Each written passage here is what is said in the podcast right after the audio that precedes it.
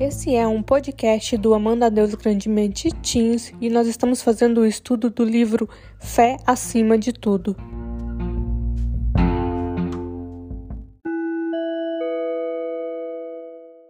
Nós estamos na semana 5, quinta-feira, e a leitura que deve ser feita está em Gênesis 25, do verso 19 a 26 e Salmo 113.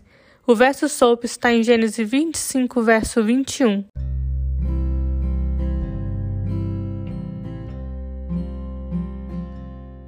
Verso sopro em Gênesis 25, verso 21 diz assim: Isaac orou ao Senhor em favor de sua mulher, porque era estéril. O Senhor respondeu à sua oração e Rebeca, sua mulher, engravidou.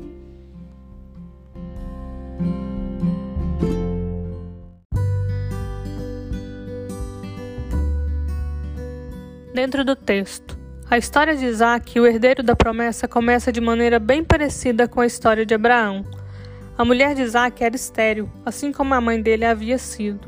Durante 20 anos, ela esperou por um filho que continuasse a carregar a bênção da promessa de Deus. Eles ainda precisavam de uma intervenção divina para cumprir a promessa. Embora a situação fosse parecida, a atitude de Isaac foi diferente das dos seus pais. Em vez de tentar realizar a promessa do seu jeito, Isaac buscou o Senhor. Ele orou por Rebeca e Deus respondeu à sua oração. A fé de Isaac na promessa levou a resposta de Deus.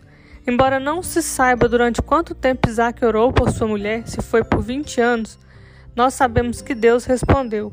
Quando Rebeca ficou grávida, ela sentiu um grande desconforto e dor por conta da luta entre as duas crianças que ela tinha no ventre. A palavra hebraica descreve uma luta violenta e extraordinária, e não os típicos movimentos de gêmeos no útero. Assim como Isaac, Rebeca buscou o Senhor. Ela se voltou para ele, e ele respondeu. A provisão sobrenatural de Deus é ressaltada nessa história. Deus curou o ventre estéril e confortou Rebeca em sua dor. Isaac e Rebeca buscaram o Senhor em oração, e em vez de confiar em seus próprios meios para resolver o problema, a fé deles os levou ao único que podia suprir sua necessidade e cumprir a promessa. Embora todos os personagens das narrativas patriarcas tenham usado seus próprios meios para resolver problemas ou conflitos, uma vez ou outra, o foco dessa narrativa não é o fracasso deles, mas a sua fé. Em meio à aflição, Isaac e Rebeca voltaram-se para o Senhor. Eles creram que somente ele poderia responder suas orações.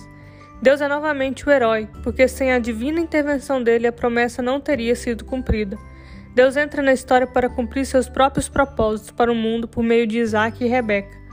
Quando persistimos em fé, crendo que ele estará trabalhando, mesmo diante de 20 anos de esterilidade, nós encontramos esperança e paz. E quanto a você, o que você faz quando parece que Deus não está respondendo às suas orações? Como você pode continuar confiando nele hoje, mesmo que você não veja agindo? Pense nisso.